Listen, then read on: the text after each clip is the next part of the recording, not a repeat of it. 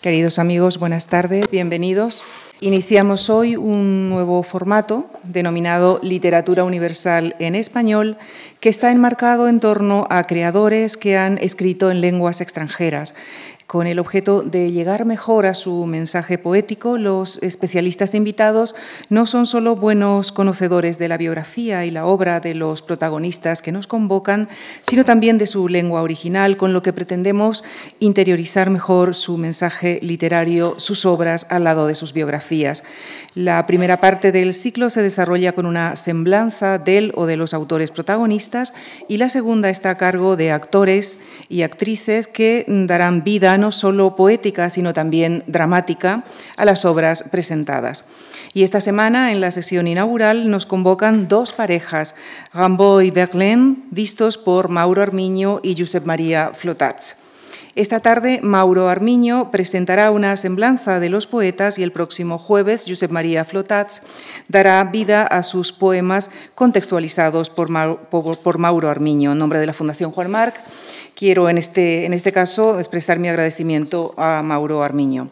Él es escritor, traductor, ha ejercido el periodismo y la crítica eh, literaria y teatral en diversos medios, autor de un libro de poemas, El mástil de la noche, de una novela, El curso de las cosas, y de ensayos literarios que han centrado su labor como traductor fundamentalmente de dramaturgos y narradores franceses de los siglos XVII al XIX.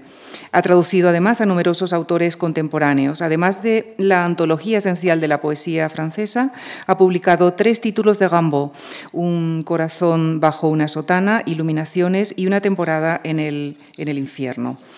Queridos amigos, creo que mm, difícilmente podríamos contar con mejores conocedores, con mejores eh, intérpretes de la biografía, de la obra y del mensaje poético de Gambo y Verlaine. Les dejo ya, con, en este caso con Mauro Armiño, hoy en la conferencia que ha titulado Gambo y Verlaine, la extraña pareja. Muchas gracias. Buenas tardes a todos. Agradecer primero a Lucía Franco la presentación, a la Fundación Juan Marx su invitación a participar en este poco frecuente ciclo de poesía eh, y también les agradezco a todos ustedes su presencia porque hayan reservado un tiempo para dedicárselo a dos poetas como Verlaine y Rimbaud en esta época en que la poesía parece algo bastante inútil. He calificado de poco infrecuente este ciclo programado por la Fundación Juan Marx porque no suele darse con estas características y también porque nos devuelve a los orígenes de nuestra cultura. Ahora leemos un libro de, poemas como algo íntimo, privado, y son los ojos de la mente de cada cual los que prestan su música a algo que comenzó como recitado privado. Eh, con presencia de oyentes, primero grupos, a los, poemas homéricos, los recitaba en voz alta un aedo acompañado de un instrumento de cuerda, eh, a grupos primero aristocráticos y después ya en plaza pública. Dos, otros, dos o tres siglos después, en el quinto antes de nuestra era, lo que empezó como danzas y cantos al pie del, eh, del altar de un dios, terminó convirtiéndose en el origen de un arte que ha llegado hasta nuestros días, el teatro. Los actores salmodiaban la música de la prosodia griega y mm, la, digamos que la cantaban. Este ciclo vuelve a esos orígenes poniendo la, la poesía en la voz de quienes mejor saben, por su oficio, apreciar, matizar y decir la música de las palabras, los actores. Tengo la suerte, y tenemos la suerte, de que sea un actor como José María Flotaz quien dentro de dos días ponga su conocimiento de la armonía del francés y del español a la sensibilidad musical que Rimbaud y Verlaine supieron imprimir a sus poemas. Vamos a hablar de dos poetas franceses, Paul Verlaine y Arthur Rimbaud, protagonistas de una aventura personal que puede considerarse única. Podríamos preguntarnos si fue aventura o fue desastre, pero es única sobre todo por la presencia en ella de eh, que se ha convertido en un mito aderezado con todos los elementos que requiere ese término. Rimbaud es un adolescente provinciano que llega a París y desbarata todo el mazo de cartas con que jugaban los poetas jóvenes, mayores que él, eh, y que además ya habían publicado uno o dos poemarios. Rimbaud solo traía unos cuantos poemas publicados en revistas o enviados manuscritos a sus nuevos amigos, con los que había contactado eh, eh, por correspondencia.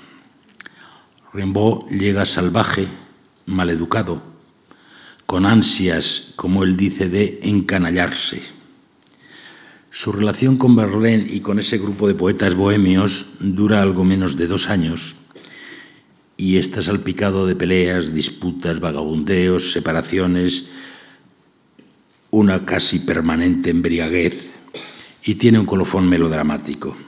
En Bruselas, Berlín dispara y hiere a su amigo y mientras este purga dos años de cárcel, Rimbaud empieza a vagar por Europa para terminar abandonando todo y viajar a África con uno de los oficios eh, que pueden parecer lo menos poético del mundo, como agente comercial colonialista para traficar con distintos géneros, armas incluidas, marfil, etc., por cuenta de varias firmas francesas.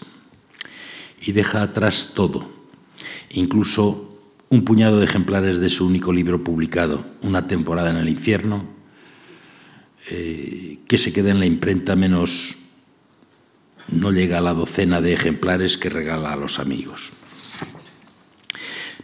Volvamos un momento atrás para ver quiénes son los padres de ese momento privilegiado que es la poesía de nuestros dos autores. Nacen con y contra el romanticismo, movimiento que como, como ustedes saben va a marcar buena parte del siglo en poesía, arte, pintura, escultura, teatro, etc. Se ha puesto el mojón de fecha inicial en 1830 en el estreno de un drama de Víctor Hugo, Hernani, que en los días siguientes se saldó, y por eso es el mojón inicial, se saldó con altercados entre espectadores en el patio de butacas y hasta llegó a un duelo en el que murió un joven defensor de la obra. La batalla tenía tanto razones eh, políticas como estéticas, pero lo que me importa es la fecha. En ese momento ya existían círculos de poetas jóvenes que aborrecían la frialdad romántica, el clasicismo de una poesía ya algo inmóvil, dejando a un lado a Víctor Hugo, que murió a edad longeva, para la época, con 85 años.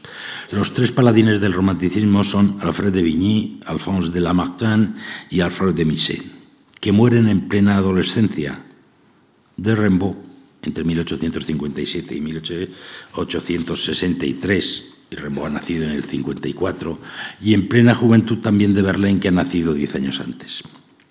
Pero para esas fechas, esos jóvenes que en 1830 habían arremetido contra las eh, instituciones y todo lo establecido, ya lucían en la solapa la Legión de Honor, habían entrado en la academia y Lamartine y Musset, por ejemplo, se habían sumado en algún caso como dirigentes a la conservadora monarquía de Julio, eh, que duró 18 años y que potenció sobre todo los valores de la burguesía y del dinero.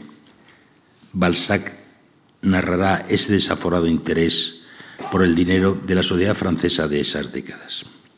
El dato es importante, eh, primero por referencia a España, a, lo que pasa. Nuestro romanticismo es mucho más posterior, pese a que, por ejemplo, Espronceda estaba en 1830 en París y no pudo por menos de, supongo, eh, oír el ruido que había hecho Hernani.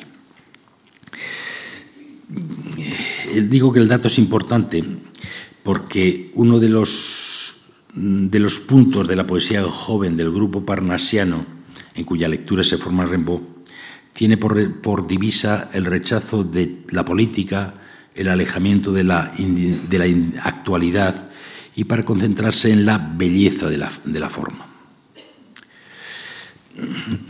Ese rechazo de la política que también los, románticos habían proclamado, no lo habían cumplido, como hemos visto.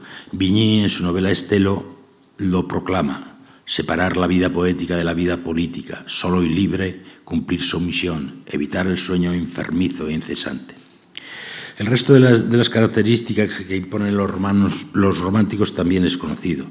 La efervescencia del yo individual, el retorno del pintoresquismo de la Edad Media, la exploración de los estados del alma, la sensación de la vida como fracaso y desgracia y, sobre todo, la exaltación del sentimiento.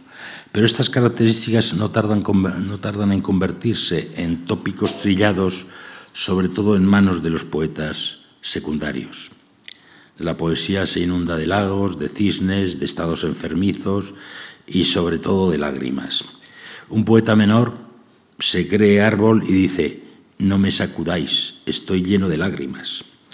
Y Viñí, en otro, en otro texto, no se puede llamar un poco fuerte en el corazón del hombre sin que de él salgan lágrimas. Bueno, la pléyade de poetas lo había convertido en pan cotidiano hasta la saciedad. Los jóvenes parnasianos lo que quieren hacer es depurar todos esos excesos sentimentales y, grandilocuentes y buscar sobre todo la perfección formal con un objetivo, la belleza a través de la materia poética. El romanticismo estaba muerto y no había durado ni 30 años. En 1857, cuando Flaubert publica Madame Bovary, eh, lo condena a través de su personaje. Como hizo Cervantes en Don Quijote, pues sabemos, se le secó el cerebro de tanto leer libros de caballerías, Emma Bovary también tiene vendados los ojos, solo vive en el mundo descrito por los poetas y los libros duerme despierta en el hecho conyugal eh, que, comparte con un simple oficial de salud, ni siquiera médico, y piensa en castillos, en cisnes, en lagos, en el viaje romántico por excelencia, el viaje a Italia, en el brillo de las noches y fiestas de París. Flaubert no tiene ninguna piedad con ella y, al condenar a Edma, condena todo lo que Edma supone, el espíritu romántico y en la que para mí es la mejor novela de Flaubert, La educación sentimental, publicada en la década siguiente, Frédéric encarna los sueños incumplidos de toda la generación que en 1830 y en 1848 se había animado con las eh, pequeñas revoluciones que tuvo Francia y que parecía que iba a iniciar un proceso nuevo político. Eh, la, pasión que Mogo tiene por la señora, por la, mm, por eh, la esposa de un amigo, a través de 600 páginas no le capacita para nada. hace, tiene su educación sentimental hecha con todos los tópicos del momento y al final lo único que ha hecho ha sido quemar las ilusiones sin conseguir nada. Los poetas jóvenes han menguado esos valores románticos y siguiendo a Baudelaire rebajan sobre todo la pompa del sentimiento, se desinteresan de la realidad cotidiana y proclaman sobre todo el valor de la música, que en Berlín se convierte en el único valor de la poesía. Uno de sus poemas capitales está dedicado precisamente a definir esos valores y se titula Arte Poética. La música ante todo, Preferimos por eso el verso imparisílabo que es más vago y soluble y que no tiene ningún peso ni pose que lo tiente. Lo que buscamos siempre es el matiz, solo el matiz y nada de color, solo el matiz, hermana, sin herir sueño con sueño, flauta y bronco son. Retuércele el pescuezo a la elocuencia y no estará de más con mano dura poner coto a la rima. Si la sueltas, nadie sabe hasta dónde nos empujas la música ante todo, siempre música. Eh, Rimbaud nace y se educa en una familia en la que ni siquiera le conviene el término de desestructurada. No había familia salvo en los papeles. El capitán Frédéric Rimbaud eh, pasó por Charleville, una ciudad a 230 kilómetros al noreste de París y a 10 de la frontera con Bélgica, estaba acantonado en los, en los arrabales de la ciudad y allí conoce en 1853 y se casa con Vitaly Cuif. Empiezan por tener dos hijos, pero a poco del nacimiento de nuestro Rimbaud, el capitán parte hacia la guerra de Crimea. Luego tendrá otros destinos en Francia que le llevarán lejos de Charleville.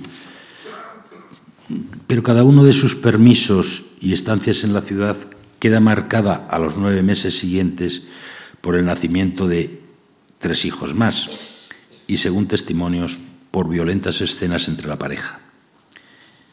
En 1860, Rimbaud tiene seis años, el capitán desaparece definitivamente de la vida de Vitali y cuando abandona el ejército se retira a Dijon, no volverá nunca más a visitar siquiera a su familia.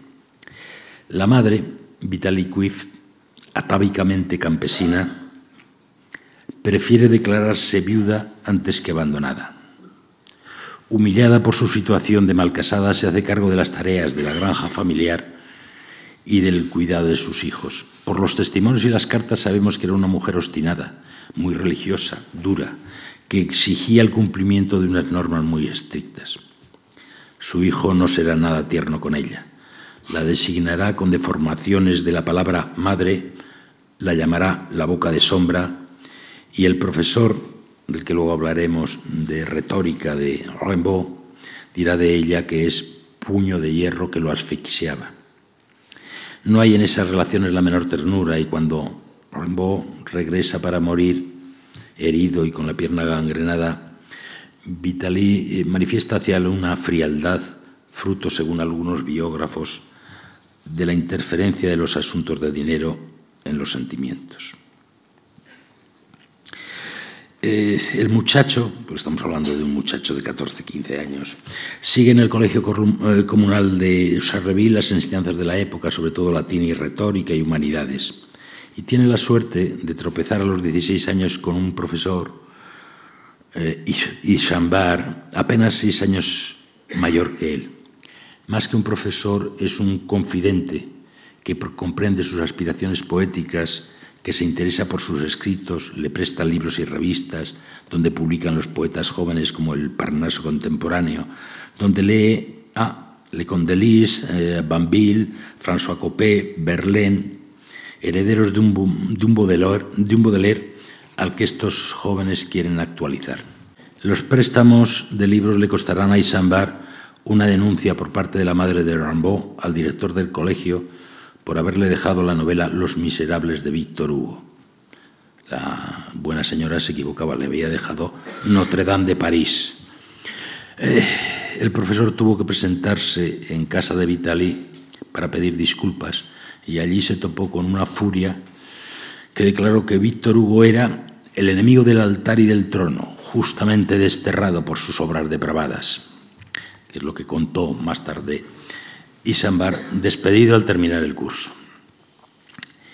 Eh, con esos 15 años ya está, escribiendo sus primeros poemas. Antes ha escrito, mm, producto de sus clases de latín, de sus ejercicios latinos, una docena de poemas en latín, que bueno, eran refritos de textos, de textos clásicos, pero, pero interesantes. Eh, eh, ya cuando empieza empieza muy influido por el, por el autor de Los Miserables, el aguinaldo de los huérfanos, el herrero, Sol y carne, de, 1870, es decir, 16 años, datan casi 12, dos docenas de poemas que serán su carta de presentación a Banville. Hay en ellos esa vena de protesta, de punta satírica contra la realidad que procede directamente del luchador que había sido y seguía siendo Víctor Hugo pero a su lado hay otros, otros poemas que rechinan. Si en el poema Ofelia se percibe de qué forma el joven sorbe perfectamente la esencia parnasiana en fondo y forma, Hay otros poemas donde, eh, donde trabaja con una burla bastante obscena, como el repulsivo retrato que hace de Venus Anadiomena. La Venus que sale del mar pisando su concha había sido desde el Renacimiento motivo para la exaltación de la belleza femenina. Recuérdese el, cuadro de Sandro Botticelli. Rimbaud no la saca de su concha marina, sino de un sarcófago, convertida casi en esqueleto adornado de úlceras. O también recuerda el lenguaje y el mundo de un poeta del siglo XV, François Villon, el cantor de la inmoralidad alegre, de los vagabundos, un poco criminales, de bandidos, que terminarán colgados en el patíbulo, en un poema titulado El baile de los ahorcados.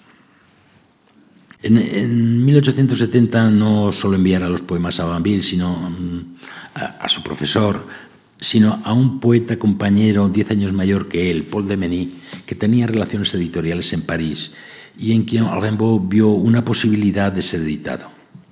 Pero no, salía nada, está ahogado en Charleville en ese mes de agosto de 1870 y empieza a escaparse de casa. Se escapará hasta la definitiva, se escapará hasta cuatro veces. La primera sale rumbo a París en un, en un tren, pero termina mal. Nada más llegar a la estación eh, parisina es detenido y enviado a la cárcel donde lo rescata el profesor. Y de nada sirven las conminaciones de la madre exigiéndole que regrese a casa. Volverá a desaparecer después durante todo un mes, llegará a Bruselas y eh, la madre le hace entonces repatriar por la policía. La suerte estaba echada. Huirá cuantas veces sea necesario. A finales de octubre probablemente deja a Demení con una nota eh, y dos cuadernos de 22 poemas, casi un libro. Logra conectar con el grupo parnasiano, que se asombra de la potencia poética de un muchacho que les miente incluso sobre su edad. Les dice que tiene 17 años y cuando solo tiene 15 y medio. Eh, y en, ese, en esa primavera escribe dos cartas, una a Isambar y otra de Mení, que han sido las más analizadas con su correspondencia son las famosas cartas del vidente, que dieron lugar un siglo más tarde a la elaboración de una teoría poética sobre Rimbaud, acogida con frenesí por los surrealistas eh, y después, a partir de los años 70, por los estudiosos.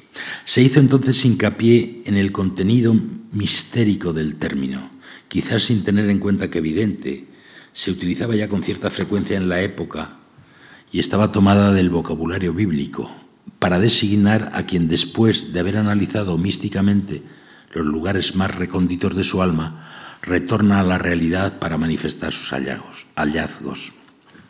Les cito el pasaje, uno de los pasajes. Digo que hay que ser vidente, hacerse evidente. El, el, el término lo escribe en cursiva. El poeta se hace evidente mediante un largo, inmenso y razonado desorden de todos los sentidos. Todas las formas de amor, de sufrimiento, de locura. Busca, agota en él mismo todos los venenos para no conservar más que las quintaesencias. Inefable tortura en la que necesita de toda la fe, de toda la fuerza sobrehumana, donde se vuelve entre todos el gran enfermo, el gran criminal, el gran maldito. Nadie había utilizado estas palabras, maldito, criminal, el poeta, como vidente. Lo que es curioso es que eh, esta teoría de la evidencia solo aparece en estas cartas. Verlaine, con quien convivió durante dos años y es de sospechar que hablasen de todo, no dice ni una sola palabra, ni cómo era, ni cuáles eran las ideas, ni las intenciones de, de, Rimbaud. Eh, eh, sobre ese tema. Además, en la carta de la evidencia a su profesor, Rimbaud se muestra arrogante, despreciativo, llama imbéciles a sus antiguos enseñantes y obstinado a ese profesor que le había ayudado y cuya poesía califica de académica, subjetiva, universitaria. Usted acabará siempre como un satisfecho que no ha hecho nada, porque no quería hacer nada, sin contar que su poesía subjetiva será siempre horriblemente sosa. Y ahí utiliza un neologismo a partir de crápula para explicar el plan de vida que quiere. Ahora me encrapulo lo más posible. ¿Por qué? Quiero ser poeta y trabajo para volverme evidente. Es en esa carta donde figura otra de las frases que ha hecho correr ríos de tinta. Yo es otro. Mala suerte para la madera que se descubre violín. En la carta mm, a Demení, escrita con 10 días de diferencia, repite los mismos conceptos, califica al poeta como el robador de fuego, se pone grandilocuente, quiere hablar del lenguaje del alma que será el del futuro. Llevo el peso de la humanidad, asegura, hacia un porvenir que será materialista. Y de paso, con 15, 16 años, arrumba en el, en el estercolero a todos sus padres románticos. De la, de la Martín dice que está estrangulado por las formas viejas. Hugo es un cabezota. Musset es 14 veces más detestable y lo que ha conseguido es capaz de inventarlo cualquier tendero de ultramarinos. Solo Baudelaire se salva y dos poetas, un poeta menor ya desconocido y Paul Verlaine, a quien llama verdadero poeta. Desde luego no fueron estas dos famosas cartas, famosas ahora, hechas de bravatas y jactancia, lo que dejó sorprendidos a los poetas nuevos que se reunían una vez al mes para cenar y recitarse unos a otros los poemas, sino los poemas que mandaba y todos sorprendidos que tuviera 17 años. Eh, les había sorprendido no los ecos parnasianos, las sino otras inspiraciones y sugerencias distintas con audacias extrañas, neologismos, vocablos científicos, términos polisémicos de intención sexual como en el corazón supliciado, la burla de la burguesía bien pensante, de la religión y de las figuras de autoridad empezando por la madre, y una defensa de los horribles trabajadores a cuya cabeza quiere ponerse el poeta. Cuando llegue a París, llevará en la mano el barco ebrio, uno de sus poemas más famosos, cuyo arrante dejaba a los parnasianos descolocados. Cuando iba descendiendo por impasibles ríos, sentí que no me guiaban ya los sirgadores.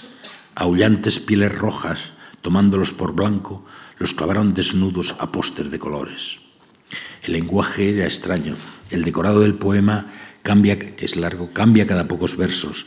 Las escenas son de hecho marinas descritas con un ritmo encabalgado y que proceden de lecturas porque Rameau no había visto nunca el mar. El poeta, gracias al naufragio, en ese, en ese poema El barco empleo, consigue alcanzar lo desconocido, un mundo edénico lleno de contrasentidos, que termina viendo siderales archipiélagos, islas de cielos delirantes, listos para ahogar. Esto no lo había dicho nadie, era un mundo distinto. En las cartas a, Berlín de septiembre de 1871, Rimbaud le pide ayuda. Quiero hacer un gran poema y no consigo trabajar en Charleville. No tengo medios y me resulta imposible ir a París. Mi madre es viuda y muy devota. Solo me da diez céntimos los domingos para que pague mi silla en la iglesia. Rimbaud se descañita pidiendo ayuda. Cuando me vea usted comiendo mierda, se dará cuenta de que no, tanto, no cuesta tanto alimentarme. Cuando recibe la primera misiva de Rimbaud, Berlín aún no ha leído un solo verso suyo y ni había contestado a sus primeras cartas. Por fin, eh, por fin decide hacerlo y lo hace con un lenguaje de poeta y un lirismo algo pedante. Venga, venga pronto, querida gran alma, se le desea, se le espera. Rimbaud confiaba sobre todo en Banville para penetrar en los ambientes poéticos y sobre todo para conseguir la edición de sus poemas.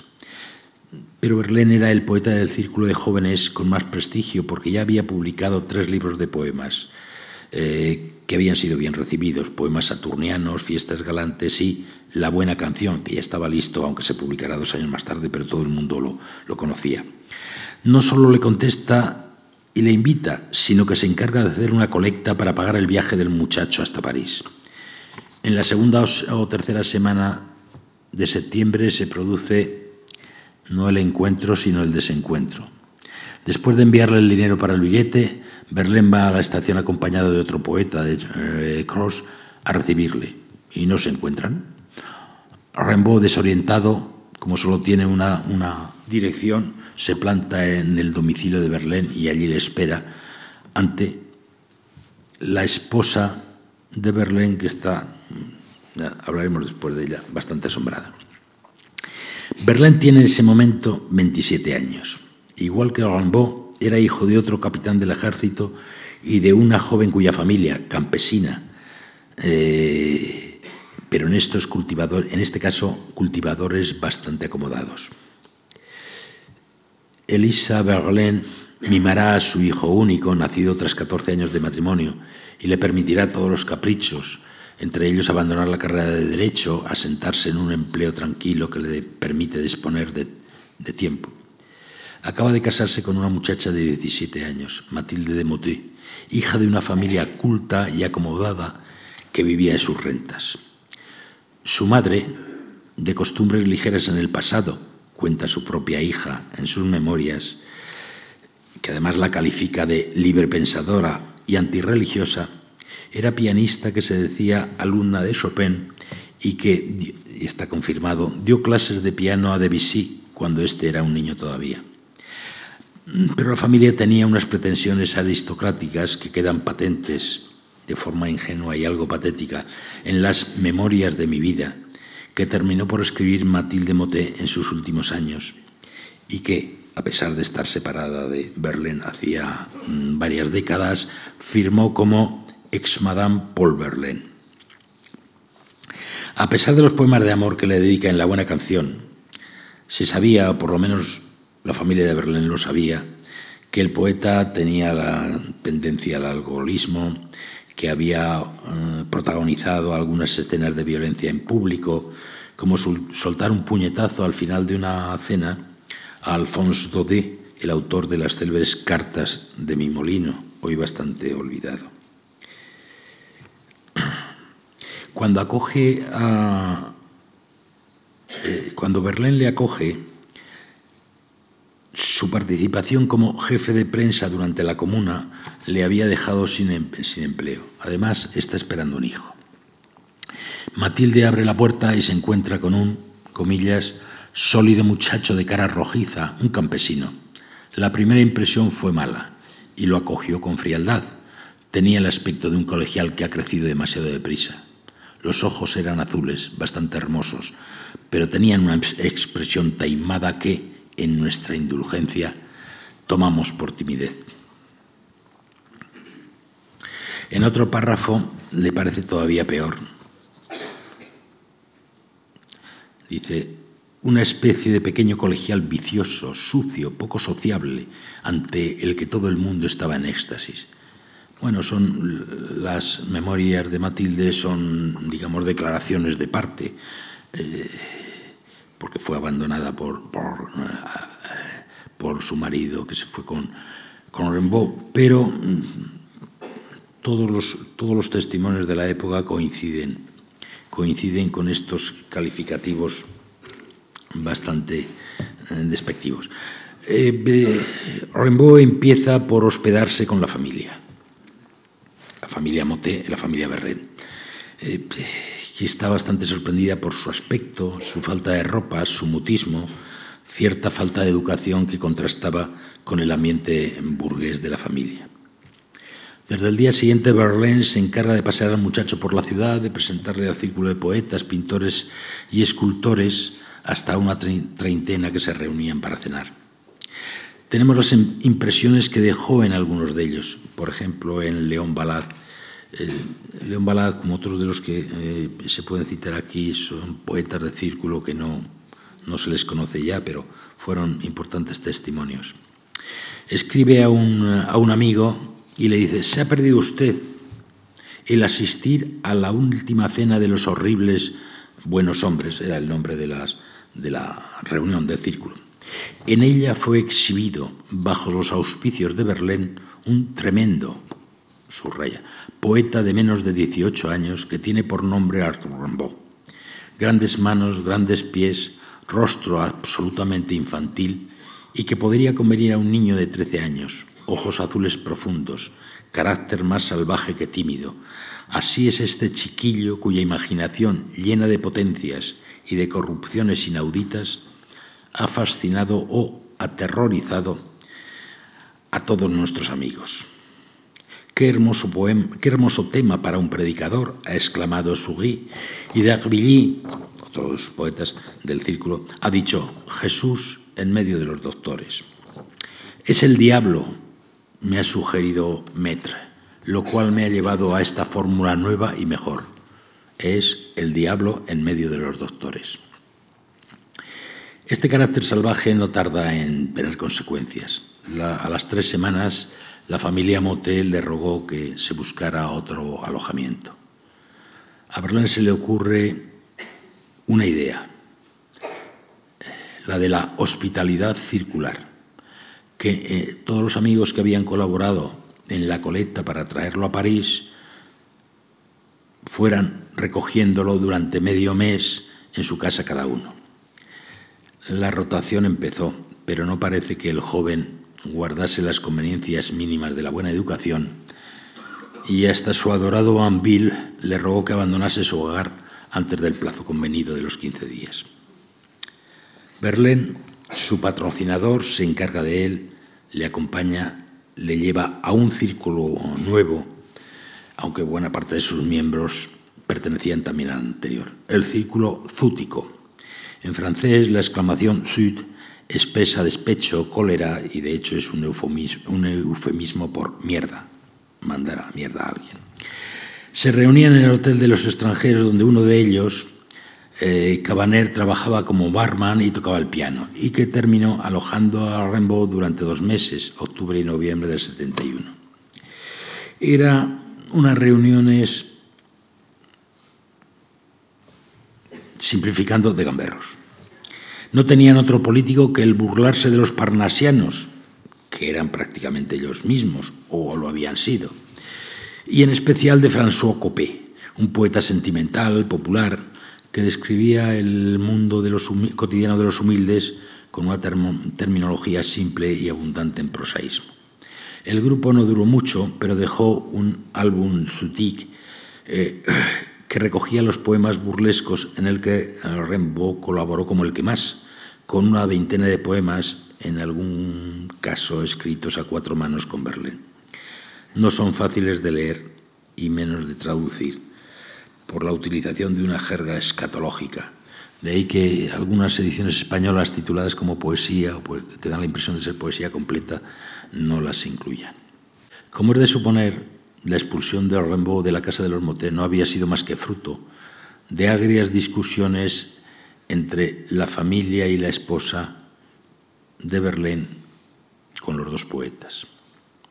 El 30 de octubre, Matilde da a luz un hijo. Ese día, el autor de la buena canción y de sensatez llegó a casa a medianoche y cuatro días más tarde regresaba a las dos de la mañana totalmente borracho cumplía con la imagen que acaba de crearse en París, la de los bohemios. No los bohemios románticos, aristocráticos, de pelo, únicamente tenían el pelo mm, largo pero bien peinado, etc. Esta es de, los bohemios de embriaguez constante, de desprecio a los mínimos deberes familiares, etc. Se producen comportamientos violentos con Matilde y lo cierto es que Rimbaud tiraba más que la mujer. Había fascinado a Berlín, lo arrastraba a su mundo mientras que el resto de los poetas que le habían ayudado empezaba a parecerles insoportables. Parece lógico. Alojado por el escultor Cross, rompió de un martillazo, en ausencia de este, uno de sus gustos. En otra ocasión, Rimbaud, que según testimonios soportaba mal la bebida, hirió, aunque quedó en un rasguño, con un bastón de estoque, al fotógrafo Etienne Carriat, a quien debemos precisamente la hermosa fotografía del joven Rimbaud de pelo revuelto, mirando hacia, hacia el horizonte y ojos azules. La venganza del fotógrafo fue bastante incompleta. Rompió todos los clichés que tenía de, de Rimbaud, pero por suerte nos quedaron ocho de ellos. Había llegado a París, como escribe eh, Mongoncourt en su diario El genio de la perversidad. El incidente con Carriac expulsó a Rimbaud, considerado ya como peligroso, excéntrico y arrogante, de las reuniones del grupo parnasiano, hasta el punto de que Albert Megat, del que, al que Rimbaud salvaba con Berlín cuando vivía en Charleville, se negó a posar en el famoso cuadro de Fantin Latour titulado Un rincón de mesa, donde figuran ocho de los poetas del grupo. En el borde izquierdo están Berlín y Rimbaud. El sitio que el pintor había dejado para Mega tuvo que rellenarlo con un jarrón de flores, porque se había negado a figurar en un cuadro donde estuviera la pareja Berlín-Rimbaud. Fue Berlín también el que, echado de todas partes, alquiló en los primeros días de enero de 1871 una buhardilla en un, edificio habitado casi exclusivamente por cocheros. No se sabe cuándo Berlin y Rimbaud empezaron su relación amorosa, además tampoco importa mucho, pero tuvo consecuencias, porque las relaciones de Berlín con su esposa se habían convertido en una pesadilla. El 13 de enero, a su regreso al hogar, un Berlín bastante borracho lanza, durante una pelea con Matilde, al niño casi recién nacido en octubre contra la pared. Frenaron el impacto las mantillas y tuvo la suerte de caer sobre la cama conyugal. Pero Berlín huyó ante los gritos de la mujer, llega el suegro y al día siguiente presentan un certificado médico de golpes y heridas. Matilde se, se marchó de París, se trasladó a provincias, a unas tierras familiares, pero no tardó en volver y a los tres meses reanudaba la vida en común con su marido a condición de que éste rompiese toda relación con Rimbaud.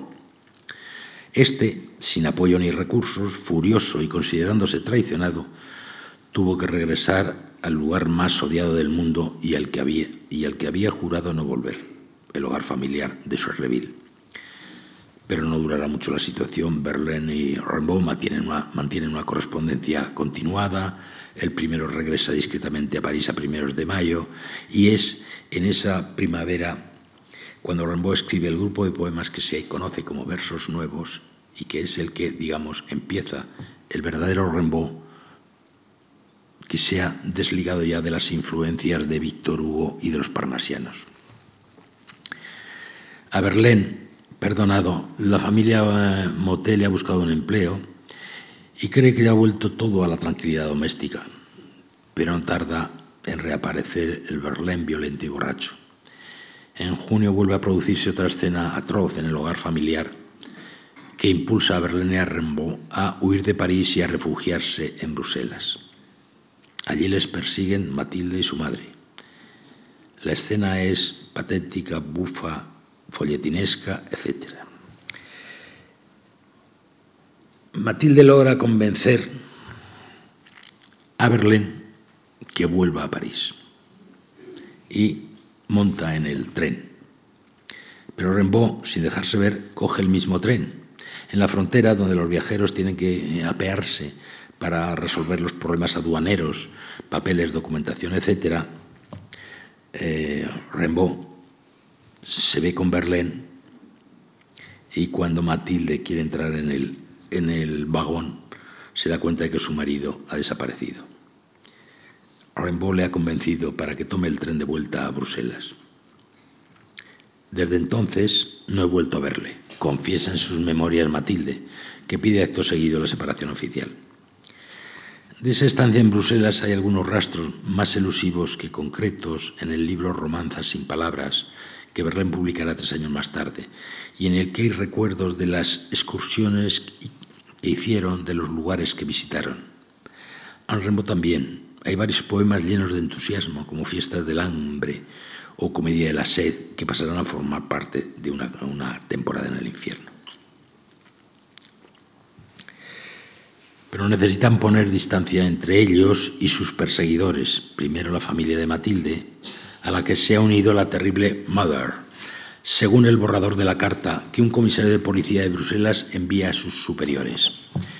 Tengo el honor de enviarle la carta de un tal eh, se confunde el policía, cree que, es el padre y no la madre. Tengo el honor de enviarle la carta de un tal Rimbaud de Charleville que pide que se busque a su hijo Arthur, que ha dejado la casa paterna en compañía de un tal Berlín Paul. En la huida termina embarcándose con destino a Inglaterra, donde en noviembre se repetirá una situación que ambos conocen. Cartas y más cartas, en este caso de la madre, diciéndole que vuelva. Lo hace, pero solo dura dos meses. A partir de entonces, todo no son más que viajes, viajes y viajes, para acá, para allá, juntos, solos, separados. En Londres consiguen alquilar un, piso en la primavera del 73 y se instalan en el número 8 de Greek College Street, en Camden Town, donde hay una placa, lo veremos en un poema de Cernuda que eh, se recitará el jueves. Pero el clima de violencia entre ambos era constante. Entre los días 3 y 10 de julio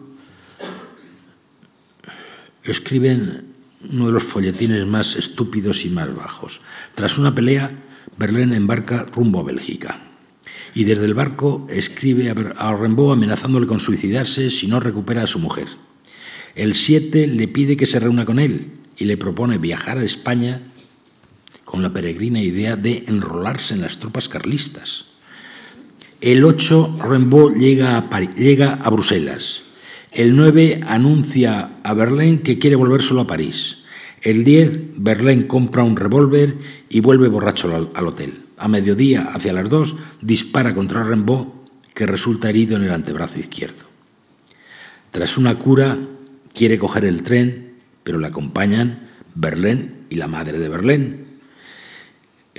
Rimbaud teme otro nuevo ataque se lanza hacia un policía y denuncia a Berlín por haberle disparado. Berlín es detenido y encarcelado.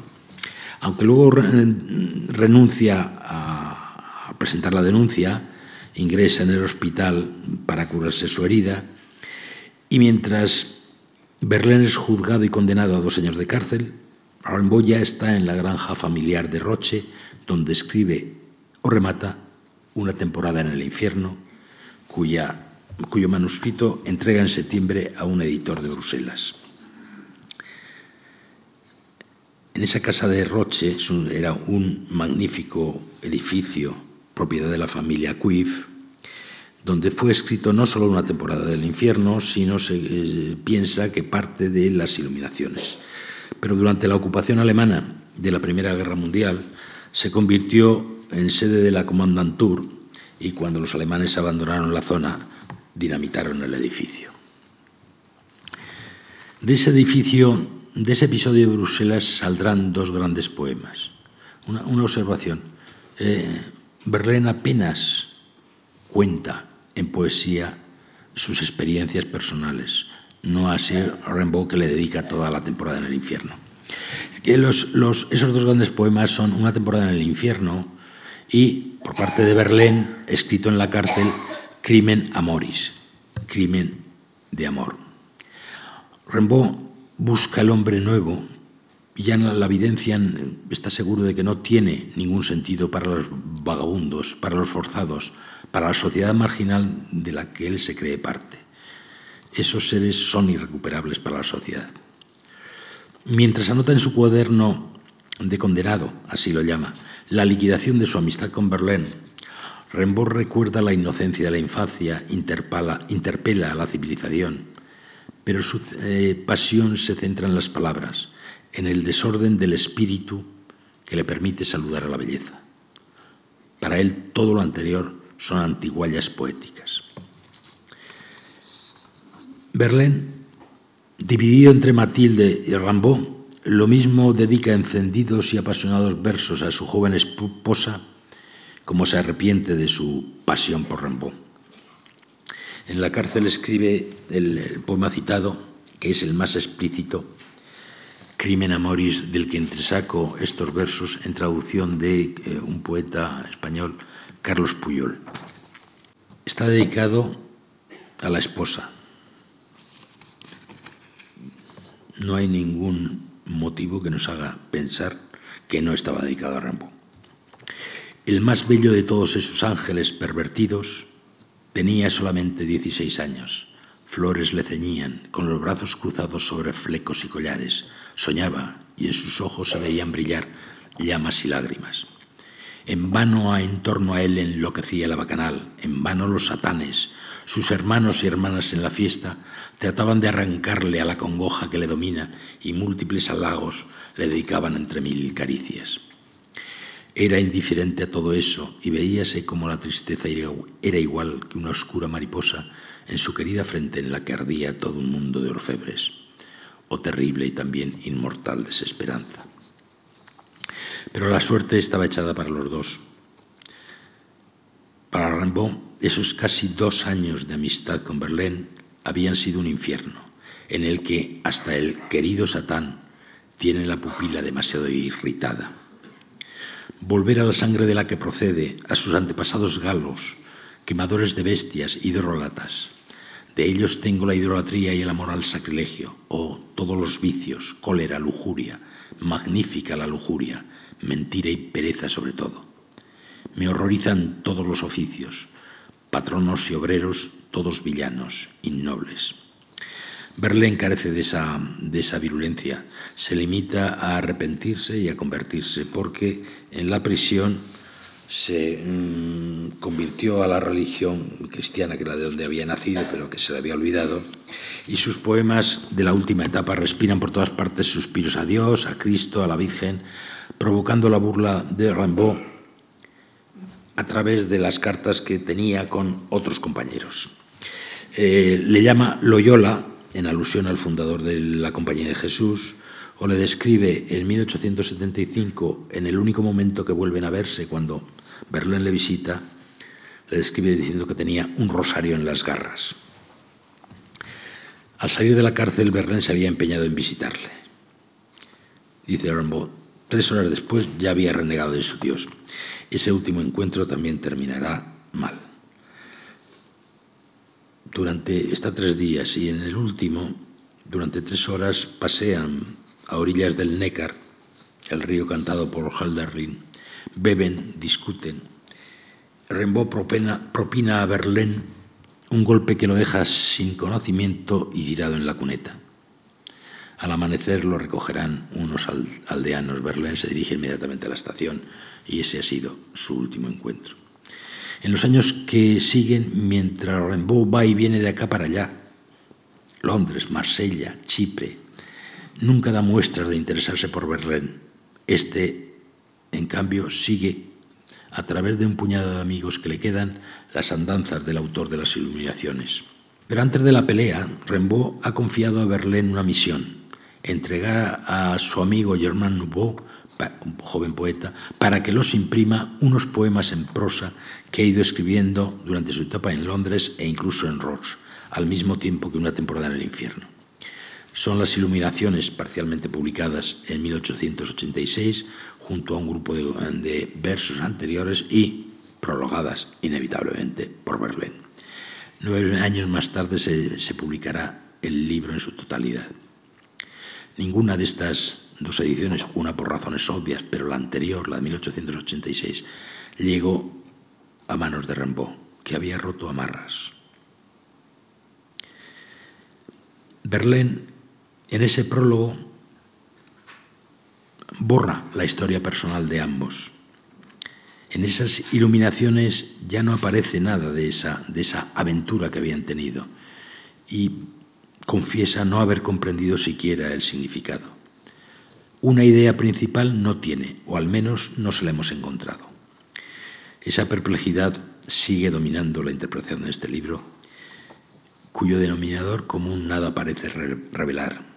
El resultado es desconcertante, insólito, difuso, y para muchos explica el rumbo que Rimbaud tomaría hacia el silencio absoluto. No conocemos ningún texto posterior a esa fecha, al 75, si es que escribió alguno, salvo cartas comerciales o familiares después de esa fecha. Ni referencias a que ha sido poeta, ni referencias a la poesía.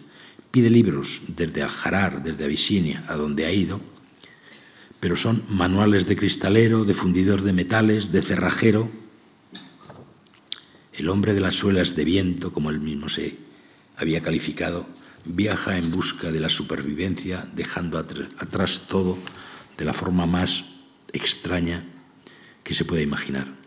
Se enrola en el ejército colonial holandés para llegar a Sumatra y Batavia y cuando llega deserta y regresa de mala manera, perseguido por la policía y por, y por la, el ejército colonial holandés que eh, los desertores no les gustaban demasiado. Recorre a pie los Bosgos, Suiza, el San Gotardo. Trabaja en, en Alejandría como director de explotación de una cantera, para terminar en África contratado por una firma de importación-exportación, realiza por todo el cuerno de África expediciones para conseguir marfil, pieles, algunos, algunas le llevan incluso a, a parajes apenas conocidos por los occidentales, como Ogadín, en el extremo del desierto de Somalia. Se dedica a vender armas a los reyezuelos de la zona, llega hasta Addis Abeba, se convierte en propietario de una factoría comercial y ahí pasa 16 años. En 1891 empieza a sentir un horrible dolor en la, en la rodilla, tiene que ser repatriado y hospitalizado. El cáncer se generaliza, han de amputarle una pierna que se gangrena, pide a su hermana que ha ido a recibirle como último deseo que lo lleven a bordo del próximo barco que salga rumbo a Adén. Morirá al día siguiente, a los 37 años de edad. Verlaine, en cambio, convertido a la religión, no por eso abandonará su vida de bohemio. Lleva una existencia casi de clochar callejero, ayudado por amigos e instituciones de caridad pública, recogido en, hospitales, casi tirado en la calle al salir de las tabernas. Vivirá con el recuerdo clavado de Rambaud, a quien dedica prólogos y artículos con unas mínimas, mínimas confesiones íntimas, pero nunca aclaró lo que más nos interesa, no solo la razón de su silencio, que podría ser un hecho menor y anecdótico, sino el misterio creado por la, eh, por la poesía de ese meteoro, como calificó Malarmé a Rimbaud, cuyo sentido en buena medida todavía seguimos buscando. Gracias.